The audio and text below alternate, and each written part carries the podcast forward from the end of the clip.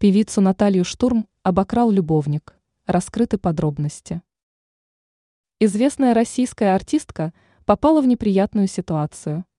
Как оказалось, 57-летнюю звезду во время отдыха в Испании обманул ее бойфренд-иностранец. Он украл у знаменитости деньги. С 50-летним племеном Штурм познакомилась на сайте знакомств. Мужчина сразу же пригласил ее в Болгарию, чтобы показать столицу страны. В поездке артистка начала подозревать, что с мужчиной что-то не так. Он был очень экономным и нервозным. В итоге женщина не выдержала общения с новым знакомым и поскорее решила уехать. Но мужчина оказался настойчивым. Вскоре племен решил провести с ней отдых в Испании.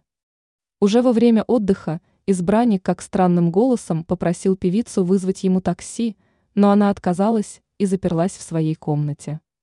Спустя время штурм услышала, как мужчина покинул номер. Уже утром женщина узнала, что племен забрал ее деньги.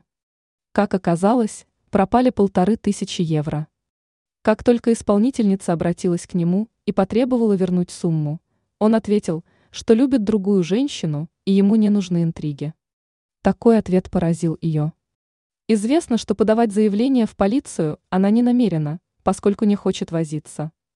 Также певица в беседе с журналистами описала мужчину, отметив, что он предпочитает взрослых русских женщин. У него жена русская, любовница русская. При этом он еще со всех женщин берет деньги. С жены, с любовницы и с меня, со звезды, приглашенной из Москвы, цитирует ее пятый канал.